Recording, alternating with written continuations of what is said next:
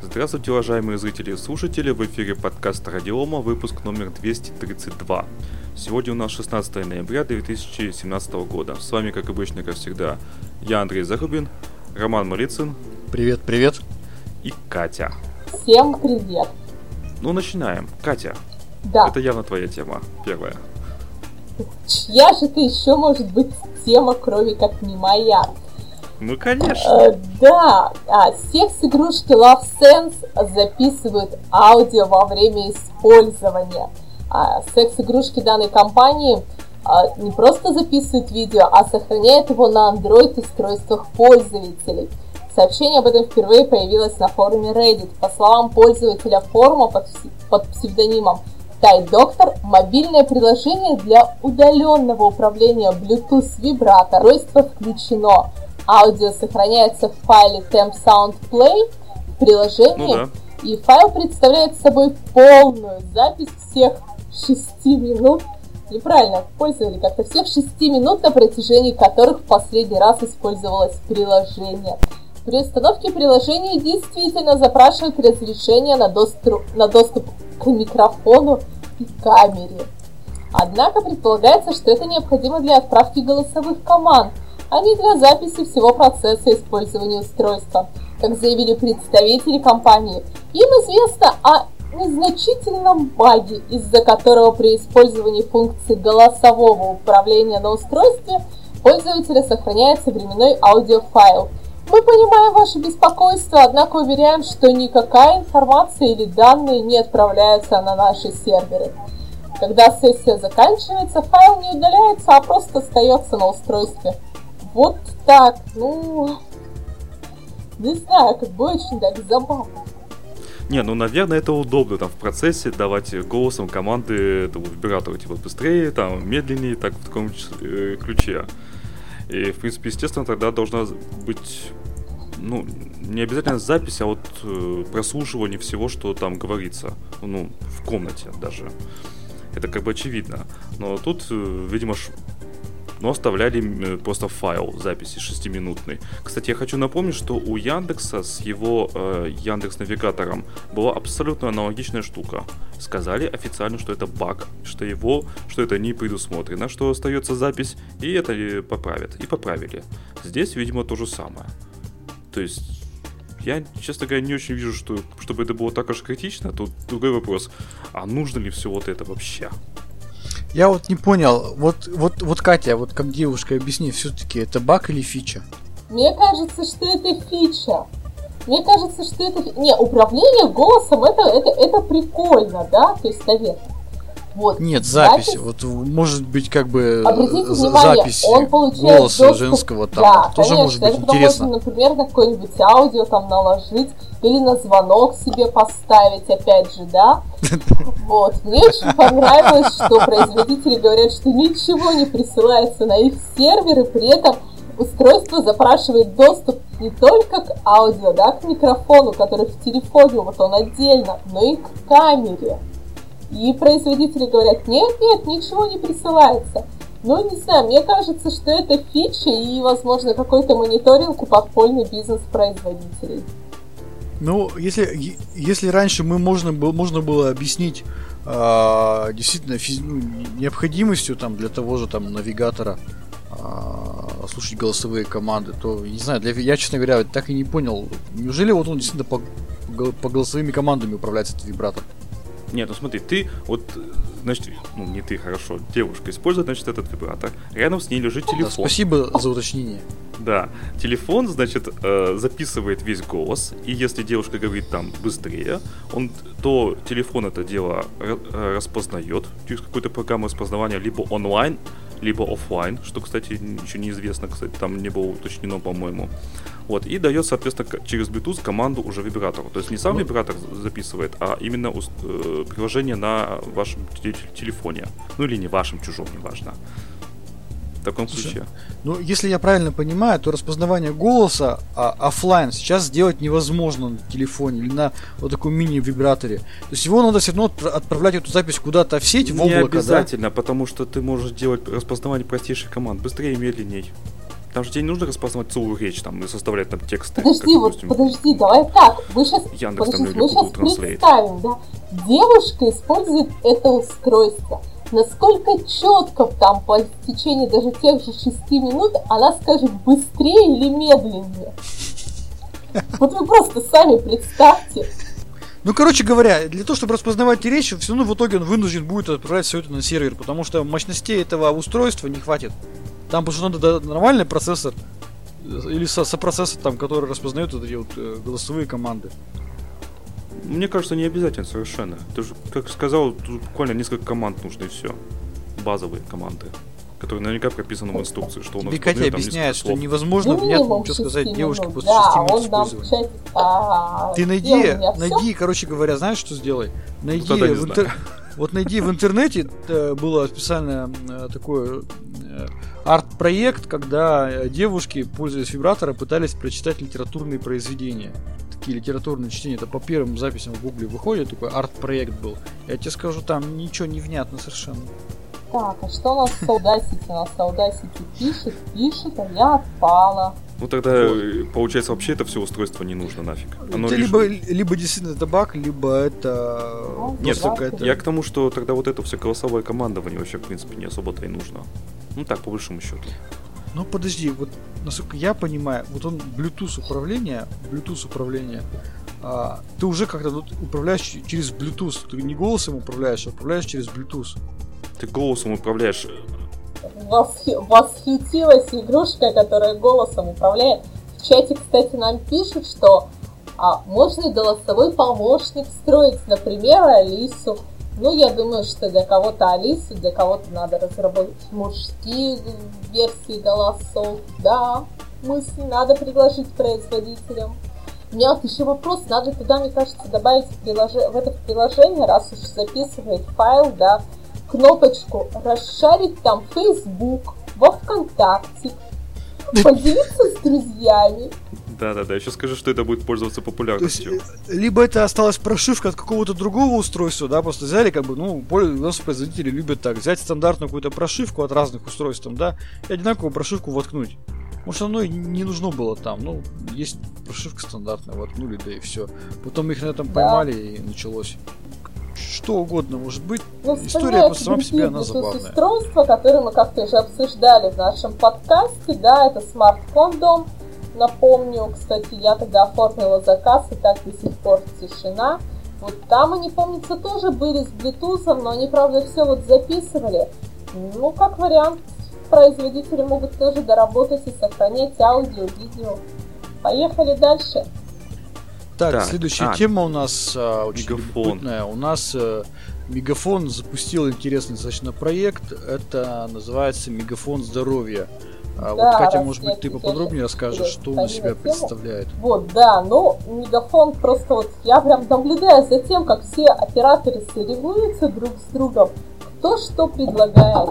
А, там Йота вот выбер- предлагает выбрать самому себе составить тариф, да, А, э, Билайн предлагает приложение Vion, которое всячески, а Мегафон решил пойти дальше, и несмотря на все у них проблемы в сети, которые бывают, да, запустили приложение Мегафон Здоровье, позволяющее московским абонентам компании посетить врача без визита в клинику. Это такая телемедицина. Это первое в России приложение мобильного оператора в области телемедицины. Услуга предоставляется совместно с компанией Telemed Health. Пользователь может через видеозвонок получить онлайн-консультацию от врачей, записаться к ним на прием и отправить медицинские документы. Услуга стоит 150 рублей в месяц. В приложении представлены более тысячи врачей 39 специальностей из 14 медицинских сетей. В 2018 году, обещает оператор, Мегафон здоровья станет доступным абонентам по всей России.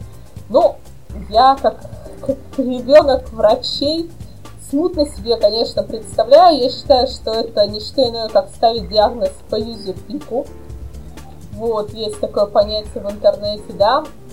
И мне кажется, что их приложение отчасти навеяно запуском Яндекс Здоровья, да, который запустили недавно проект. Но, напомню, Яндекса Здоровье это не телемедицина, это просто возможность записаться к врачу онлайн, и у них есть небольшой голосовой помощник из серии «Что болит» и «Как давно болит». Но опять же, там запись к врачам уже без очередей, без всего, чисто через телефон. А в данном случае это телемедицина. Ну, не знаю, я это немножко смутно. Погоди, вот смотри, я правильно себе представляю, вот я, предположим, решил пообщаться с врачом. Я, значит, звоню ему, там какой-то видеозвонок, типа а-ля WhatsApp, там, да, а-ля какой-то видео-мессенджер. А, например, я хочу к стоматологу, я беру телефон, там, открываю рот, там, да, показываю свои зубы по этой камере. Я и говорю диагноз по юзерпику, да. То есть, а тебе врач говорит, а сфоткайте, пожалуйста, проблему. Это хорошо, если у тебя зуб болит, а если Ну, слушай, ну уж ладно, уж давай. Вот, ну. Нет, ну, нет, вообще любопытно, я бы попробовал, просто, просто из интереса. Потому что 150 рублей в месяц, да, если ну, смотри, вот, вот да, чисто соотношение с, э, качество деньги. За 150 рублей в месяц, в месяц, если это не, неограниченная услуга, ну это можно как бы это и воспользоваться, даже если тебе ерунду скажут 90% случаев. 150 рублей поиграться, знаешь. Всех людей можно всех врачей можно достать Нет, за 150 согласна. рублей в месяц. Представляешь, это же неограниченный. Можно. Для многих людей, которые обеспокоены своим здоровьем, причем навязчиво обеспокоены, это просто это щедрый подарок. Ну, я думаю, что как только Мегафон поймет, что пользователи за 150 рублей выбирают все 39 специальностей в месяц, я думаю, они могут ввести ограничения 150 рублей и там 3-5 специальностей, как вариант. Ну, не знаю, я бы тоже на самом деле попробовала, потестила, но, к сожалению, пока это доступно только для абонентов Москвы. Ну, понаблюдаем. Мне прям интересно, вот Яндекс запустил Яндекс Здоровье, Мегафон телемедицины, что у нас запустит там тот же Билайн в своем Бионе? Или, или Теле2. Да, или МТС, но они вот как-то как-то вот МТС и Теле2 немножко молчат в части таких вот вау-вау-вау каких-то вещей, но понаблюдаем. Прям, честно скажу, интересно. Вот. Да, так, давайте про дальше. Минфин, э, биткоины, ну вообще про криптовалюты. Э, значит, Минфин предложил, предложил только запретить россиянам торговать на криптобиржах. Но при этом не возражает против ICO. Э, странная вообще достаточно, по-моему, ну, как бы, с одной стороны, мы уже, по-моему, обсуждали новость о том, что Минфин пред, предлагает, наоборот, чтобы была возможность а, торговать криптовалютами на обычных биржах, самых обычных, где там акции размещаются. Это была, идея была в том, чтобы все это как-то более обезопасить и узаконить. Ну и чтобы налоги платили, как обычно. Вы же понимаете. Теперь Центробанк э, этому воспротивился. Ну и, видимо, Минфин с Центробанком все это дело обсудили. И в результате э, теперь они оба против того, чтобы продавать криптовалюту на биржах, но при этом не возвращают против, как я уже сказал, ICO. Странный подход, учитывая, что на ICO сейчас выходят такие там сплошные мошенничества. Даже вот те э, инвесторы, которые в принципе не против там куда-то вот инвестировать в какие-то рискованные проекты, говорят, что да, вы можете туда инвестировать, но небольшие суммы, которые не жалко потерять. Очень-очень осторожно. Чуть-чуть буквально. Меня вот сейчас пригласили денежек. в один проект, просто посмотреть в чатик, закрытый чатик, там, да, группа, которая посвящена какому-то попытке ICO выпустить какой-то стартап. Они сначала хотят выпустить э, там э, организовать какой-то стартап, хотят сделать это ICO. Ну слушайте, ну там просто вот я читаю, я не буду ничего рассказывать, но такое ощущение, что это либо э, люди сами понимают, что это мошенничество, либо рассчитывают, что просто прокатит. Потому что ну, там такой бред, ну, на мой взгляд, я не знаю, конечно. Ну, люди просто хотят заработать денег. Я их понимаю, но на вашем, на вашем месте я бы не стал в это дело вообще ничего вкладывать. Только те деньги, которые, ну, вот лишние, там, не знаю, все равно потратить, как, как потратить в казино, знаете, вот в казино иду, чтобы, не чтобы выиграть, а чтобы потратить деньги, весело. Ну, тут то же самое. Хотите, пожалуйста. Но не более того. Смотри, я, я скажу. Значит, в, в октябре этого года, то бишь буквально совсем недавно, а, наш президент Путин поручил ЦБ и правительству взять под контроль выпуск и обращение криптовалют в России.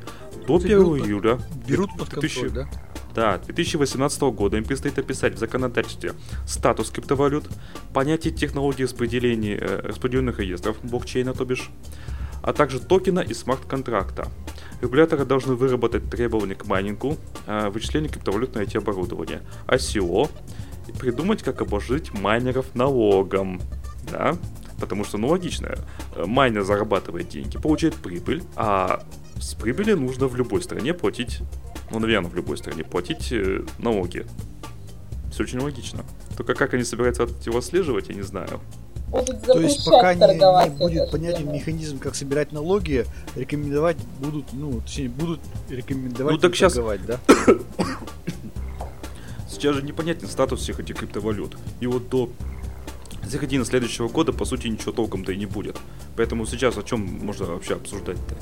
Вот когда они все это подготовят, все документы, если успеют к этому сроку, что тоже, кстати, не факт, вы же понимаете, то тогда уже можно будет что-то там обсуждать, что они там напринимали. То черт их знает, что там они примут еще. Дело-то такое очень тяжело контролируемое. Есть же криптовалюты, которые специально нацелены э, на анон- анонимизацию.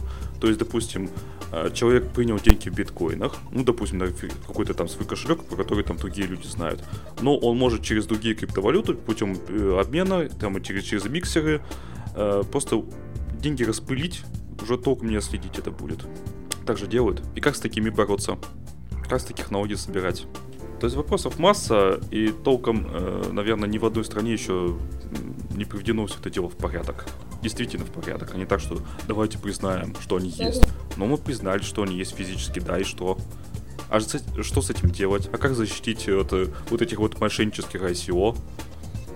Потому что, с одной стороны, это может быть вполне легитимно. ICO, да, действительно, когда выходит там, создали криптовалюту, а с другой стороны, может быть, э, просто хотят собрать денег и исчезнуть в тумане. Наш читатель, слушатель Прокшин Сергей пишет, мне уже звонили с биржи, назвали мошенниками, обиделись. А скажи, пожалуйста, Сергей, а тебе прямо именно с криптобиржи звонили, что они предлагали? То есть прям вот интересно, кто еще имел уже какой-то опыт, даже косвенное общение с криптобиржами? Напишите нам, пожалуйста, в Телеграме. Мы вас читаем. В общем, все это лохотрон тут еще. Мы это говорили еще, по-моему, год назад где-то. Давно говорили, с самого начала практически. Сто раз. Точнее, может быть, понимаешь, не, не, не сколько сам по себе это лохотрон, просто нету нормального механизма, как проверить, лохотрон это или нет. Ну, по определенным признакам каким-то. То есть, когда вот такое надувание идет э, сотни и тысячи процентов в год, то это ненормально. Ну, подождите, давайте вспомним да. другое надувание, которое в свое время было отчасти даже нормальным, и кто-то на этом поднялся. Те же, например, ваучеры. То есть мне кажется, что технология вот этих а пирамид и обманывания людей, она вот просто чуть-чуть изменилась, но, возможно, не сильно отличается от тех времен. Это мое мнение. Когда были да, ваучеры, сейчас криптовалюты, 21 век, все такое. Да. Да, что будет следующее? Дальше поехали. Да, поехали дальше. А, дальше у нас тоже небольшая достаточно новость. Э, она интересна даже, может быть, не сколько самим фактом своего существования этой новости, а именно определенным подтекстом, который она за собой несет. Появилась новость о том, что в Google Chrome появится защита от открытия рекламных страниц без ведома пользователя. А, значит, суть э, этой идеи в следующем. А, компания Google объявила о намерении реализовать ряд средств для противодействия рекламным блокам, обманным путем перебрасывающим пользователей на другие страницы. То есть в версии Chrome 64 будет запрещено автоматическое перенаправление на ссылки из внешних и фрейм блоков, что позволит блокировать работу жульнических рекламных вставок, открывающих другие страницы без ведома пользователя. А, и начиная с версии 65 а, будет блокироваться проброс на новый URL а, на текущей странице при открытии ссылки в новой вкладке. И, соответственно, будет выдаваться предупреждение, требующее от пользователя подтвердить переход явным кликом. Но, с одной стороны, это хорошо, потому что а, действительно огромное количество есть недобросовестной рекламы, которая вот генерирует там всякие там переходы там и так далее. Причем каким-то образом это все спрогнозировать бывает очень, очень сложно. Если появляется какой-то встроенный инструмент в браузер, да, который вот распознает такие жульнические рекламные вставки, да, это хорошо. А с другой стороны, меня смущает следующее. То, что теперь Google Chrome, а, по сути компания Google, которая основ, один из основных источников своего дохода видит именно рекламный бизнес, а начинает, э, встает, стала на путь определения, какая реклама является правильная, а какая неправильная какая реклама является честной, а какая жульническая реклама. То есть я боюсь, и может быть не боюсь, я подозреваю, что через определенное время мы увидим, что компания Google начнет диктовать а, разным рекламодателям свои правила игры. И каким-то причинам, возможно, что рекламная кампания э, конкурентов, да, кто тоже работает на рекламном рынке, конкурируя с Google, да, их реклама будет каким-то образом чаще признаваться жульнической. Тем самым Google потихонечку-потихонечку будет еще немножко отжимать себе э, рекламный рынок. Я думаю, здесь как бы все интересы слились в одном. И забота о пользователях, забота о безопасности, об удобстве ну, и забота о разви- развитии собственного говорили, рекламного принципе, бизнеса. Google, который ранее как обещал убрать рекламу, если не ну, как бы закономерно. из почты пользователей, да уже тогда они начали кампанию по борьбе, так сказать, с рекламой. Ну, сейчас они продолжили, ты верно подметил, что это все приведет к определенному, ну, если не переделу рекламного рынка, то к диктованию своих правил игры. Да. Да, или к усилению позиций. Вот. Ну, то есть новость, она такая простая, но с не, ну, текстом, на мой взгляд. Согласитесь, было бы странно, если бы Google не предпринимал попытки что-то вот такое провернуть, усилить свои причем, позиции. Да, и причем, методами. ты понимаешь, это же как бы все легально, и тоже не скажет, что... Они, они же выпускают свой да, браузер, они тратят на него деньги. Зачем? продавать за деньги. Затем. Хотите браузер без рекламы, покупайте Затем. Google Chrome. И тем самым они монетизируют текст. Да есть, Ну, понимаю, не, не, не, этого, этого не будет. Ну, потому что блокировщики рекламы есть бесплатные. Ну, Они даже есть в, в Edge майкрософтовском, так что это, это не проблема. Э, да, Яндекс браузер поставляется, начать... поставляется со встроенным блокировщиком рекламы, кстати, напоминаю, своим собственным, где, естественно, не будут блокироваться свои там какие-то свои рекламные объявления. Естественно. Ну вот да, здесь понимаешь, получается так, что главное начать э, получить себе возможность определять, какая реклама является жульнической, а какая, какая нет. Вот в этом плане, конечно, я думаю, что мягкие злоупотребления, они все равно будут. А такие, чтобы там никто Google не обвинил в нарушении антимонопольного законодательства, они будут показывать свои, пожалуйста, вот у нас есть правила. Вы не используете такую жульническую рекламу. Можно еще брать с рекламодателей, можно с рекламодателей, наоборот, брать деньги за то, чтобы их признать не жульнической рекламой, а белой. Ну да, я просто вот смотрите, для того, чтобы сейчас, у меня, у меня такое ощущение, чтобы ну, Google это, ну, гигант, да, чтобы с ним конкурировать, вот хотя бы хоть как-то конкуренцию выдерживать, я думаю, что наверняка наверняка другие рекламодатели и рекламные площадки, они используют жульнические методы, потому что, видимо, иначе уже не выжить. И Google понимает, что, да, запретив вот такие хитрые методы, он просто, ну, многих просто вытолкнет с рынка. Да, главное начать. Ну, закономерно. Ну, может быть, тогда стоит да, может быть, тогда стоит пользоваться теми браузерами, у которых нет своих, э, своей поисковой системы. Это, допустим, Firefox. Кстати, если вы, если вы э, да, вот э, в Firefox, в Минте по умолчанию, а поисковик, поисковик, знаете какой? DuckDuckGo. Знаете такой поисковик? Ну вот. Ай, пользуйся своей Windows дальше. Ну, ты знаешь, да, есть... Duck, DuckDuckGo мне не нравится. Я понимаю его позиционирование как некий э, поисковик, который анонимизирует запросы, не сохраняет э, историю твоих запросов. Но как-то я не, не понял его, не смог я им пользоваться. Да, ну там легко подключается поиск от Яндекса, поэтому проблемы не становятся. Ну, естественно, можно включить поиск от Гугла. Ну, как бы такое это чуть-чуть посложнее. Оно немножко запрятано в настройках. Но это тоже реально, поэтому не проблема абсолютно. Но по умолчанию именно DuckDuckGo. Ну, я сегодня впервые А, давайте дальше, как раз мы перемещаемся к Linux, да? Нет, я нач... с тех пор, как я вот познакомилась с Романом, и он стал в каждом подкасте рекламировать Linux, я стала об этом думать. Но сегодня для того, чтобы выйти в эфир, мне пришлось дважды, на самом деле, перезагрузить компьютер.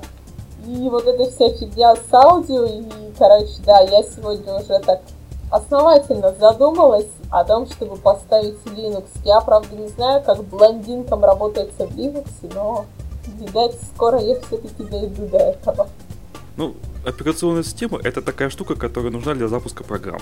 Если к этому так Вот, относиться, а то их никаких нет. проблем особо нет. Если программы нужные и есть, Да, Да. если Да, есть, а если нет, то тогда да, тогда. А их нет в твоем случае. Ну ладно, э, давайте все-таки переместимся немножко к более профессиональной среде. Это в данном случае имеется в виду э, вчера был выпущен 50-й юбилейный выпуск рейтинга 500 самых высокопроизводительных компьютеров мира. Ну, каждый год он такой выпускается, и по э, тенденции можно, можно смотреть, какая операционная система постепенно побеждала. Это, естественно, Linux. Чем примечателен конкретно этот 50-й э, выпуск? Тем, что Linux победил на 100%.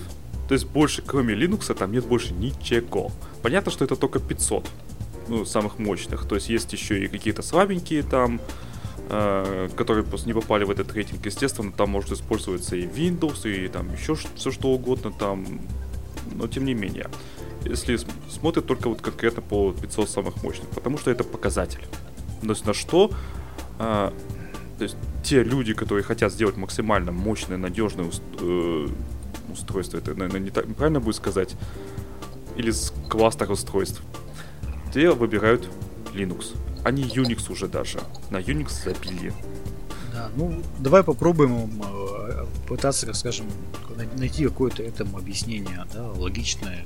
Во-первых, я считаю, что на Linux переходят просто потому, что лицен- лицензия Linux, она позволяет очень гибко дорабатывать эти продукты под себя. То есть чисто юридически мы, э, разработчики могут совершенно спокойно брать э, разные блоки и их между собой совмещать там, да, и э, получать некое новое решение. То есть юридически это удобно. Экономически, удобно ли это экономически? Да, экономически это тоже очень удобно, потому что Linux очень хорошо масштабируется, и уровень затрат между, сравнивать между, например, доработкой того же Windows под многопроцессорную или суперкомпьютерную архитектуру и доработка Linux, ну, они как бы несоизмеримы, потому что все-таки Linux и есть специальные дистрибу- дистрибутивы, которые реально заточены под э, кластерные вычисления. То есть там практически уже все готово. То есть затрат фактически минимум. Технологии все уже отработаны. Поэтому совершенно, на мой взгляд, логичным является то, что окончательно Linux победил в топ-500 э, суперкомпьютеров. Потому что, а, он дешевле, б, он юридически позволяет э, доработать решение, получить на него права собственные. Да, представьте, что есть же э, большая часть суперкомпьютеров это просто кластер из обычных компьютеров. И на каждый из них нужно купить, ну если Windows, лицензию. А их там сотни тысяч бывает самых мощных. Сотни тысяч компьютеров. И на каждый купить лицензию, допустим, ну там хотя бы ну, 200 долларов, допустим. То перемножаем, получаем совершенно дикие суммы. Конечно, почти все коммерческие продукты лицензируются по сокетам, по процессорам. там. Плюс данном э, случае Linux же да. позволяет э, не тратить ресурсы этих компьютеров на вот всякие кучи сервисов каких-то, э, графическую оболочку, которая, естественно, не нужна нафиг. Нет, ну, суперкомпьютеры, я, насколько я понимаю, да, это сейчас, сейчас как? Это некий вычислительный кластер, э, который э, объединяет вычислительные ресурсы, и некая управляющая машина, И которая, да, выдает эти вот, э, так скажем, временные токены, там, да, или как назвать, на право работать в программе с конкретными вычислительными мощностями. Реализовать все это в Роман, у Windows дорого, долго Я и знаю, что неудобно. на В macOS можно зачем. ставить эмулятор Windows и запускать те программы, которые не идут на macOS, да. да? Можно ли так сделать? Ну да. Можно ли так в Linux сделать? Виртуальную систему, виртуальную машину точнее. А так запустится в, Coral в... Photoshop? Можно. Естественно. Даже удобнее это и будет проще, мне кажется. Вот, кстати, тут ты не прав. Не прав, да? Потому что нет, смотри, дело в том, что для macOS есть э, Parallels Desktop. Это слышал, наверное, там такой, да? да, типа а но я это всегда ну, Виртуальная машина, именно для macOS. Ну, да, в общем, суть в том, что это очень удобная штука, она а, рассчитана на то, чтобы вот пользователь не задумывался, как и что там устанавливать. Ты там ее даешь ему образ Windows, нажимаешь кнопку установить, через несколько минут получаешь установленную систему. Она ничего не спрашивает. Ничего не там. Все просто сама за тебя делает. Это удобно, это реально удобно в этом плане. Ну да, так, конечно, можно поставить VirtualBox и то же самое сделать. Или там э, ну, да, ставится Windows и вперед. Да, можно то же самое сделать, просто Parallels Desktop заточен именно для того, чтобы было максимально легко все сделать. Чтобы пользователь вообще не включал мозг, которого у него может и не быть, кстати. Вы же понимаете. Да, э, так, на чем это мы? А, вот, ну давайте все-таки поговорим о циферках, да? Циферках. Коли... Э, давайте распределение э, суперкомпьютеров по странам. У, у, у кого суперкомпьютеров больше? Да, э, здесь, ну начнем с России, давайте, чего уж тут, мы все-таки где живем. Здесь у нас боль. Боль и сплошное расстройство. У нас из этих 500 самых мощных суперкомпьютеров всего лишь три штучки. Понятно, что есть куча других, э, которые не вошли в этот рейтинг, как я уже говорил, но тем не менее из 500 у нас только 3. В Китае Да, же... погоди, подожди, подожди. При этом ты заметь, что в позапрошлом рейтинге было 5 отечественных систем, а в 2012 году было 12 российских суперкомпьютеров в топ-500. То есть на сегодняшний момент мы видим, что количество суперкомпьютерных технологий в России, оно, к сожалению, сокращается. Оно не обязательно сокращается. Если ты в мире а, если смотри, мы используем э, вот эти суперкомпьютеры, да, мы их, mm-hmm. допустим, не наращиваем их мощность, а в других странах мощность нарастили. В результате наши выпад- постепенно выпадают из э, рейтинга. Но они, постеп- но они же используются, никуда они, скорее всего, не деваются. То есть они и выпадают именно из рейтинга. 500 не входят. А, значит, Китай. Китай 202 штуки. А в прошлой редакции, то есть всего лишь год назад, было 160. Вот это я понимаю, у них там вот это рост. Да. Сколько же денег-то надо? И главное интересно, вот, а на что они вот... Куда они все это идет? Что они там с ними делают? Ну, это основные какие? Это военные, это медицина, это эм, как это, погода. Ну, то есть... Ну, геофизика всякая. Да, да, да, все эти расчеты, ядерные взрывы там вот такой ключе. Хотя ядер... Хотя Китай, кстати же, наращивает свою ядерную мощь. Наверное, им это нужно еще в том числе. Активно, скажем так. США, кстати, интересно, они на втором месте. У них стало 143, а было 168. То есть у них, ну, видимо, тоже выпадают из рейтинга. Не факт, что они именно прекратили свое существование, наверное, просто выпали из рейтинга. Япония на втором месте с огромным отрывом 35 штук. То есть Китай, США просто впереди планеты все, остальные, ну, где-то там. Разрыв очень большой. Печально. А, значит, давайте по дистрибутивам. А, 53% не титализируют дистрибутив. Вот это, кстати, достаточно интересно. То есть они ставят, видимо, просто ядро, а, какой-то набор Типовой, необходимого да. ПО, и, собственно, так и используют. Скорее всего, так. Наверное, это получается. 21% это CentOS, 9% Cray Linux, я не знаю, что это ну, такое. мне кажется, ну это, да, это От достаточно старое. Да, от суперкомпьютеров, мне кажется, они должны Cray. уже уходить в прошлое. Это то, что было раньше в топах, и сейчас уже постепенно. А, ну, ну да. На, на мой взгляд. 4% знаю. SUSE, еще 4% Red Hat, Enterprise Linux, полтора процента Ubuntu. Я везде, кстати, округляю, сразу предупреждаю. И 0,8 Scientific Linux. Вот так вот. Ubuntu, кстати, заметьте, не в фаворите, не в фаворе вообще. Ну, кстати, с, многие мне говорили, что Scientific Linux это, грубо говоря, тот же CentOS, только достаточно большим количеством вырезанных, вырезанных технологий, за счет за счет чего резко повышается, ну не резко, но повышается быстродействие системы в целом, за что его, в общем-то, и любят, а, так скажем, ученые там, да, и те, кто, кому необходимо делать расчеты. Вот. Ну, в целом, на мой взгляд, это все как бы, ну, логично. Так, по поводу выпадений из рейтинга. А, сейчас можно это уже рассказать именно в цифрах. Значит, э, в прошлом году э, минимальный, э, минимальная производительность была, ну, чтобы попасть в этот топ, была 430 терафлопсов. В этом году, всего лишь год спустя, уже 548. Вот это прирост. Это минимальная, да, напоминаю. 252 суперкомпьютера находятся в Азии, 149 в Америке, ну, видимо, во всех Америках, 93 в Европе. Ну вот смотри, вопрос нам задают в чате, да, или точнее не вопрос, а комментарий, да, что возможно в Китае на них майнят. Нет, нет, Я не, не, не знаю. Не, мне, нет. мне кажется, там должны быть специальные процессоры все-таки, да. Ну, черт вы, его вы знает, понимаете, что вот это такая мощь, вот это вот, это, это очень большие, даже не просто комнатка, как вот нам я видел фотографии, да мы все видели фотографии. Это больше здоровенное помещение должно быть, в которое располагается все вот это, чтобы вот это вот всю мощь запихнуть куда-то туда. Притом не, не факт, да, что окупится вычислительно э, майнинг на суперкомпьютере, что он окупится. Да, основном- с, с- с нынешними скачками цен. Конечно. В общем, интересно, Linux победил.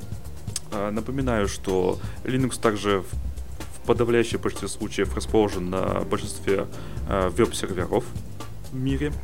А, Естественно, он везде на встраиваемых системах. По телефонам, если мобильное устройство взять, благодаря Android он тоже победил везде, по сути. Хотя тут, кстати, можно сказать, что там, там не Linux, там его огрызок, там переделанный, т.д. и т.п. Но тем не менее, это все-таки Linux. Поэтому Ну в мире он победил поставлю. давно и прочно. Но не на десктопах. В десктопах Windows сопротивляется активно, но доля постепенно, как мы знаем, падает.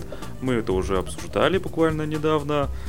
Доля Linux что-то подпрыгнула вверх. До трех, до трех процентов. Да. То есть по одному проценту в год э, экстраполируя, получаем Слушайте, через смотрю, изучая 97 лет, получаем в 100% основном, долю. Если пос- Очень- Да, рейтинг очень интересный. Подождите. Ну что, вот Давайте дальше. рейтинг. Да, интересный. Да, давайте дальше. да, Ну, следующая Эта тема твоя, по-любому. Да, следующая тема, она моя. А, естественно, я буду рассказывать про Астру. Шучу. А, значит, я расскажу об э, российском решении. Это аналог программы Google Earth. Да, то есть тот привычный земной шарик, шарик Земли, который мы привыкли видеть, в, так скажем, в своем компьютере. А, и такая бесплатная, такое бесплатное приложение, можно поиграться им, да, повертеть, посмотреть фотографии, которые сделаны пользователями а, в разное время, ну, там, на всей территории земного шара, приблизить, удалить. Ну, такое 3D, хорошее, качественное приложение. Так вот, э, в России появился фактически аналог этого приложения. Это даже не самостоятельное приложение, это пока библиотека. Называется библиотека Козырь. А, Библиотека трехмерной визуализации называется сложно. Э, Библиотека трехмерной визуализации динамической обстановки на фоне геоида, рельефа местности и подстилающей поверхности. Вот такое длинное-длинное описывающее название. Но суть этого в следующем, что это по сути приложение, которое позволяет а, сделать э, аналог Google Earth. Оно работает, оно может работать оффлайн, то есть оно не требует подключения к серверам и э, закачивания откуда-то там, допустим, э, карт местности, карт Земли. А Это ее отличает от Google Earth, то есть она может работать автономно, что может быть востребовано различными государственными структурами. Она прекрасно моделирует 3D поверхность всего земного шара. В данном случае точность вычисления специально уточняла на точность отображения ничем не уступает Google, даже может быть где-то и превышает э, по точности. Я вот пообщался сегодня с разработчиками, ну и сделал для себя небольшие записки. А, соответственно, в YouTube есть видео, можно посмотреть это видео в YouTube, то есть там идет э, сначала э, частный вид, да, какие-то там здания, потом отдаляется и уже можно видеть, как земной шар там вращается. А, Значит, по сути, это решение, оно может быть интересным для двух типов, так скажем, пользователей. Первое это разработчики. А, для того, чтобы разрабатывать свои приложения и встраивать в них Google Earth, это очень тяжело. Это требует ну, достаточно больших усилий. А в данном случае разработчики могут взять эту готовую библиотеку и э, путем простых, таких, простых манипуляций да, встроить это решение в свое приложение.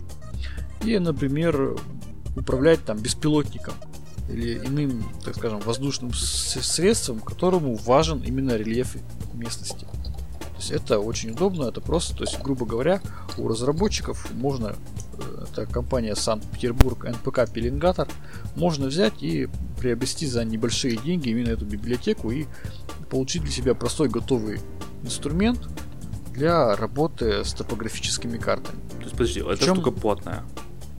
Эта штука платная, да. Почему? К сожалению, она платная. А ты знаешь, э, разработка все равно требует денег.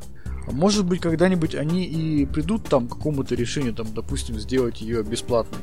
Но пока она платная. Я вот сегодня как раз поговорил с разработчиками, они говорят, что э, мы готовы давать бесплатно на тестирование там, да, заинтересованным компаниям. То есть чем они хотят взять, чем они, так скажем, интересны. Они, например, поддерживают все российские топографические форматы данных. То есть можно взять российскую топ топосъемку там со спутников и так далее в российских форматах. То есть то, что Google, Google не понимает, а, приложить, так скажем, в эту библиотеку, она их нормально берет. И можно сделать прямо рельеф местности, прямо, ну, очень такой хороший, качественный, в очень высоком разрешении. Там до, до, до, до травинки, грубо говоря. А, соответственно, это приложение поддерживает э, плагины, то есть можно через плагины добавлять кучу-кучу другого функционала. Сейчас там реализуется плагин, например, поддержки объектов э, для импортирования э, разработанных в автокаде. Да, то есть уже сейчас можно брать объекты из автокада и э, спокойно, так скажем, накладывать на эту, так скажем, поверхность земли там, да, либо на какой-то другой участок. А, значит, что еще из интересного? Можно, в принципе, взять и эту библиотеку и на ее основе смоделировать какую-то игру. Да, то есть это тоже возможность для разработчиков игр, это тоже может быть интересно. Готовое уже, скажем, решение. Да, которое полностью, вот оно полностью, вот у них в стандартной поставке есть полностью весь, вся земная поверхность. Если кому-то нужно вот сильно-сильно ультра разрешение высокое, то есть они могут там отдельно уже приобрести у различных компаний, которые предлагают, предлагают топографические а, снимки. Можно, можно взять гугловские снимки, можно российские взять. Она их подключает. Не, вы понимаете, получаете... что при такой детализации можно играть э, на одной, ну, карте, как бы скажем так. Ну, я вот сегодня, да, человек. Да, разработчиками как раз сегодня общался, говорю, как вот насчет игр?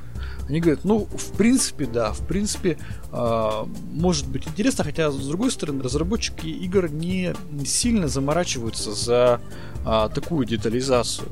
Ведь это, что такое это решение, вот этот библиотека козырь, это геоид Земли, то есть это не просто круглый шарик, на которую натянута поверхность, там какая-то там поверхность, текстурка, да, а именно геоид, то есть это не неровная поверхность Земли, mm-hmm. которая идет от уровня моря, да, то есть от уровня мирового океана, повторяет вот эти изгибы, и уже потом выше уровня моря идут уже там горы, там какие-то возвышенности там и так далее.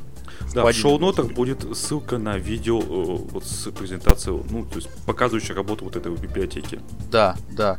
И э, второй, так скажем, второй э, вариант, когда кому это может быть интересно, это уже совсем конечный заказчик, который говорит, знаете, вот мы являемся какой-нибудь там мега крупной компанией, там мы там являемся Аэрофлотом, условно говоря.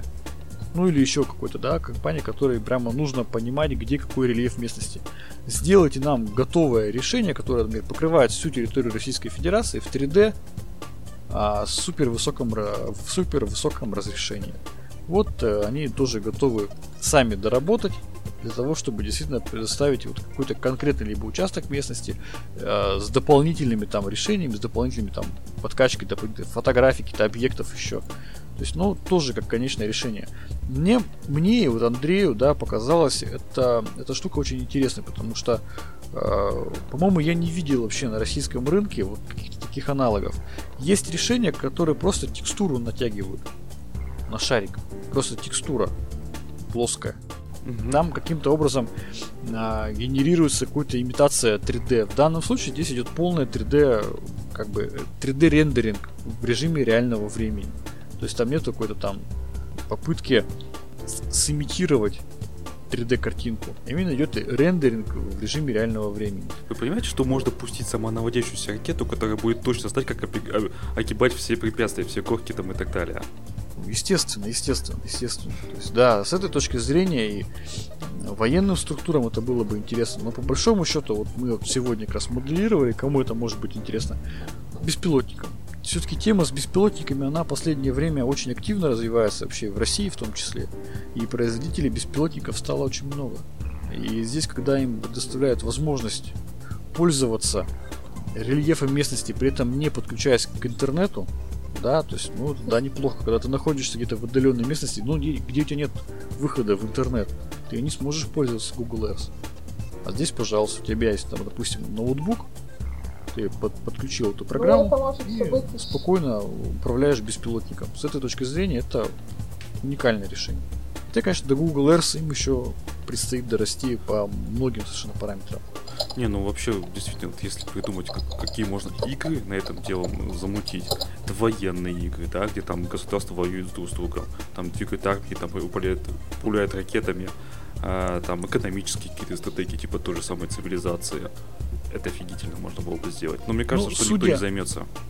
Судя по, на самом деле, по тем бюджетам, которые выделяются на современные игры, я думаю, что приобрести эту библиотеку было бы несложно. Ну, наверное.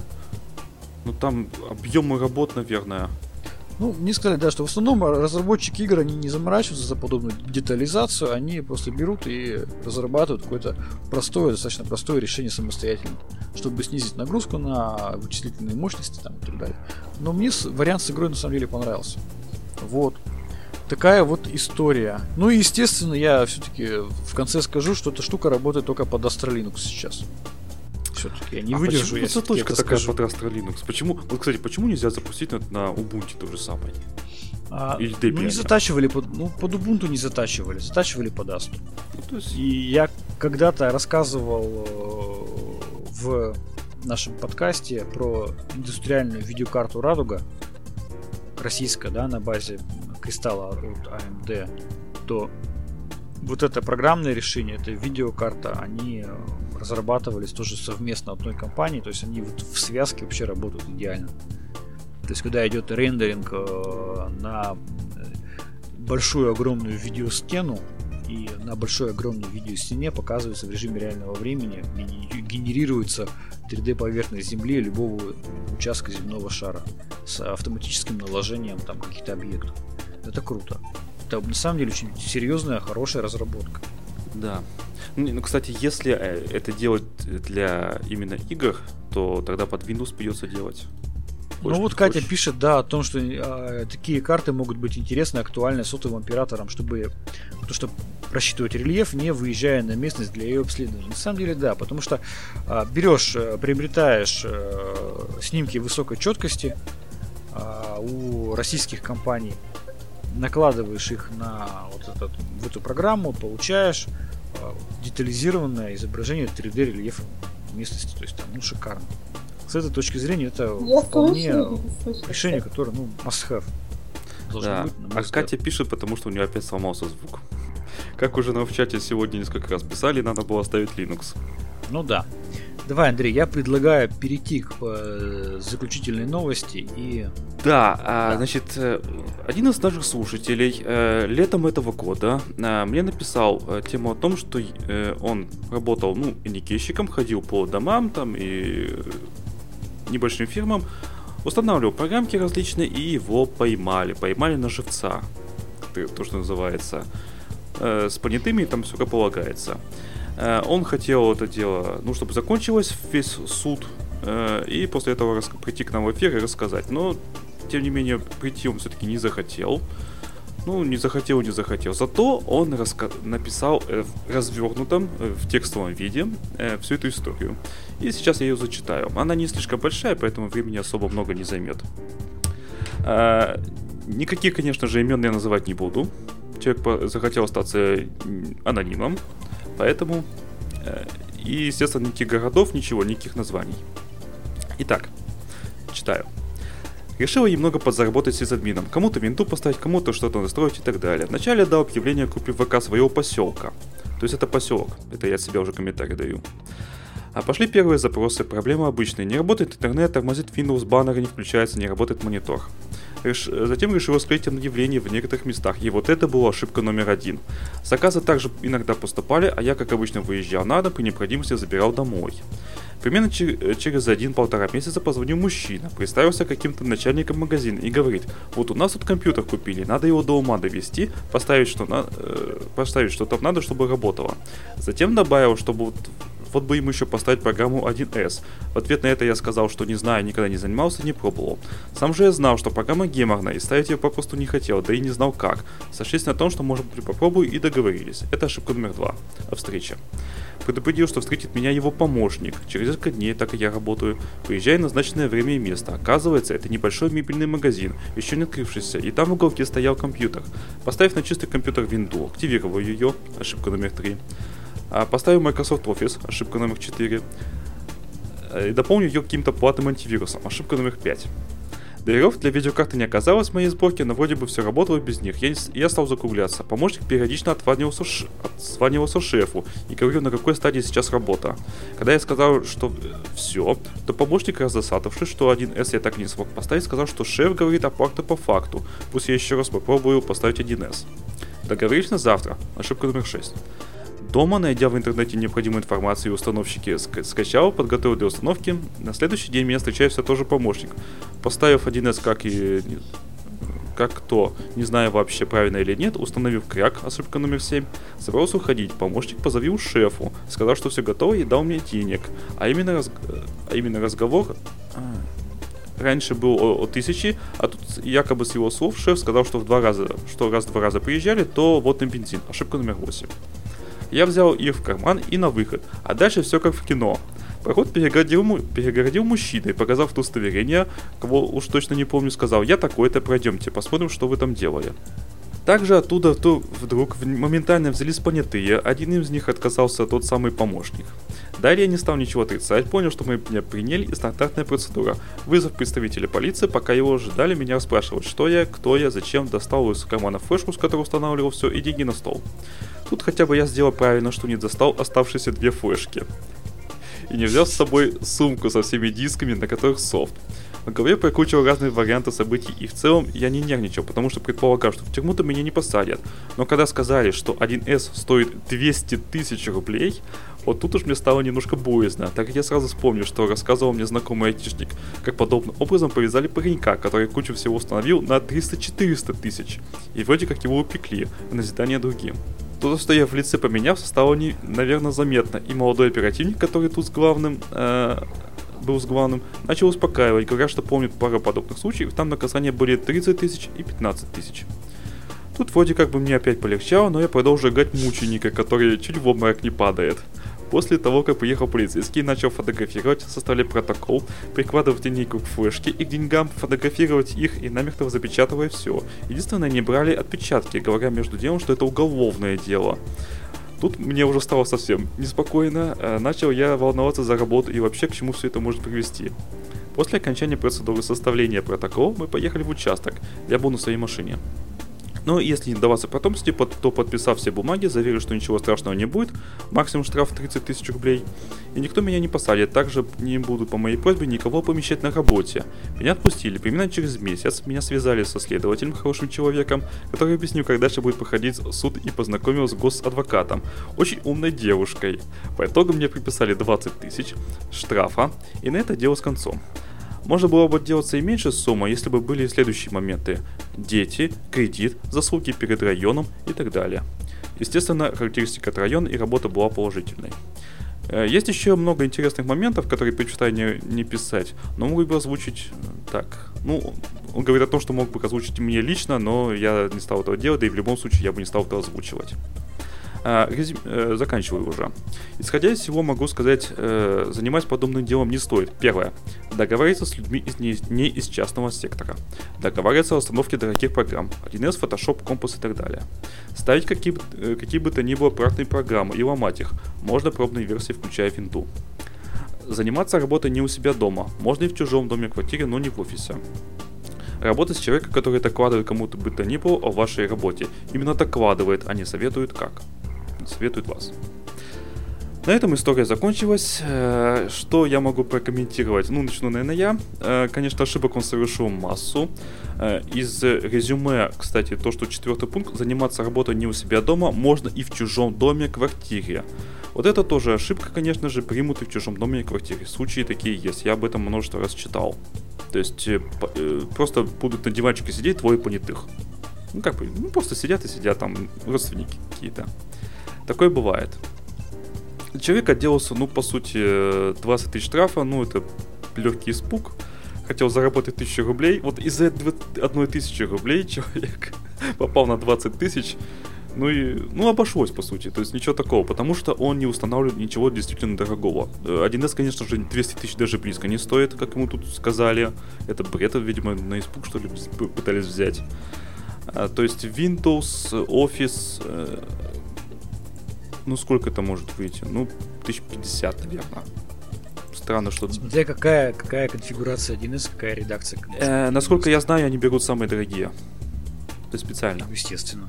Ну, то есть, если офис максимальная редакция стоит 20 тысяч, а ты ставил, допустим, ну, стартер какой-нибудь edition, ну, там, такую начальную, все равно будет 20 тысяч писать. Роман, может быть, ты с точки с юридической точки зрения что-то скажешь по этому поводу? Ну, что я могу сказать? Ну, очевидно, что если человек не понимает, что он ставит пиратское программное обеспечение... Он же прекрасно да, это понимал. Как бы, ну, я не знаю, ну, надо понимать, что, да, в первую очередь, если ты э, ставишь пиратское ПО, ты не просто берешь там и как взял, поставил кряк там, да, и ты молодец, ты ставишь по-настоящему пиратское программное обеспечение. Второе.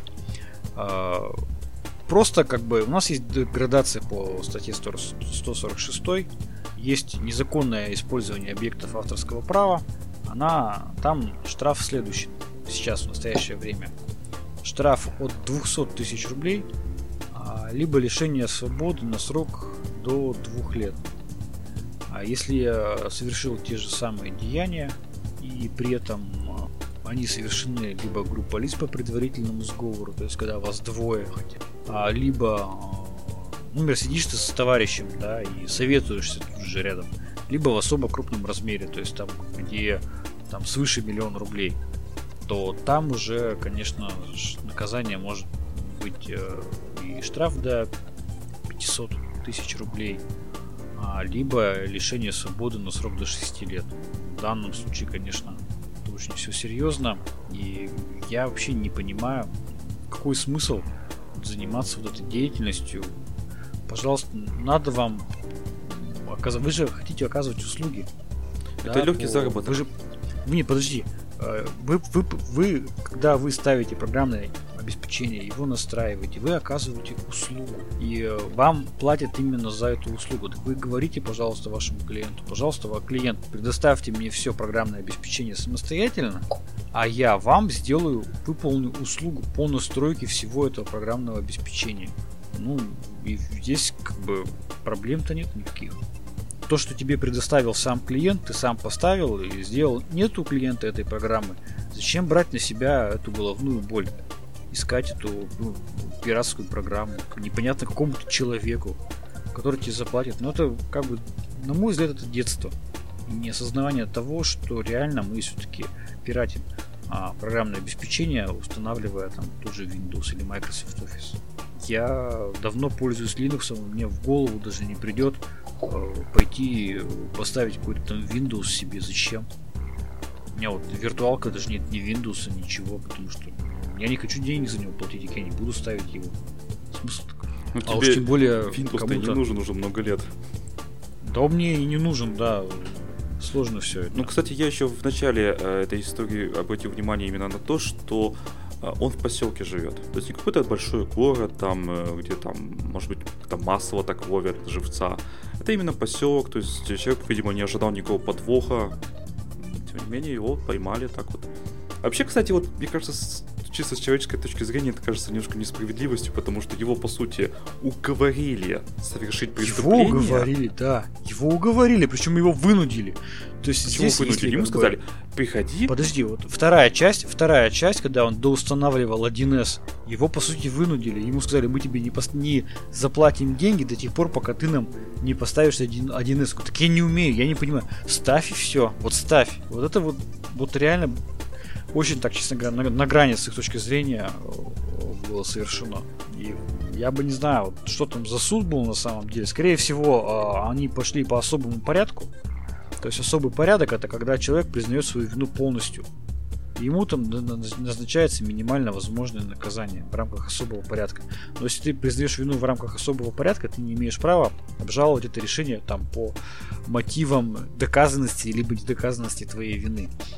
То есть очень просто для следствия сначала напугать, потом сказать, что получишь минимальное, гарантированное минимальное наказание, если ты сразу признаешь вину и э, согласишься на рассмотрение твоего дела в особом порядке. И все, человек, да, действительно напуганный, конечно, я соглашаюсь на особый порядок. А вот если бы он пошел бы вот в общий порядок, он еще бы не, не факт бы, как бы это вышло. Какой-нибудь судья бы там встал бы и сказал бы, извините, ребята, а вы человека-то сами заставили, по сути, вот вторую часть выполнить работу. Но хотя он отказывался. Ну, такая тема-то, на самом деле, непред- не- непредсказуемая.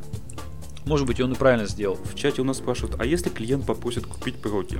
Рассказываю личный опыт. Э, Допустим, э, Microsoft Office опять же. Берешь деньги у клиента, наличные, едешь в магазин, покупаешь красивую коробочку, за эти деньги, берешь чек, красивую коробочку, едешь к клиенту, ставишь. Все. Ничего сложного. Так что не отмазка. Если, э, что делать, если клиент охтачится и говорит, что давай я не хочу платить, э, поставь мне пиратские программы? Ну, тогда либо идите на осознанный риск, либо посылайте таких лесом. Что ты еще можешь сказать? Ну что, на этой веселой ноте, наверное, закончим, да? Да. Потому что, ну, то, тема, на самом ну, ну, она может быть не сильно веселая, но она такая поучительная. Да. С вами был подкаст Радиома, выпуск номер 232 от 16 ноября 2017 года. С вами были, как обычно, как всегда, я, Андрей Закубин, Роман Малицын Пока-пока. и Катя. Но Катя молчит, она ничего не может сказать, у нее сломался звук, потому что надо было ставить Linux. Всем пока.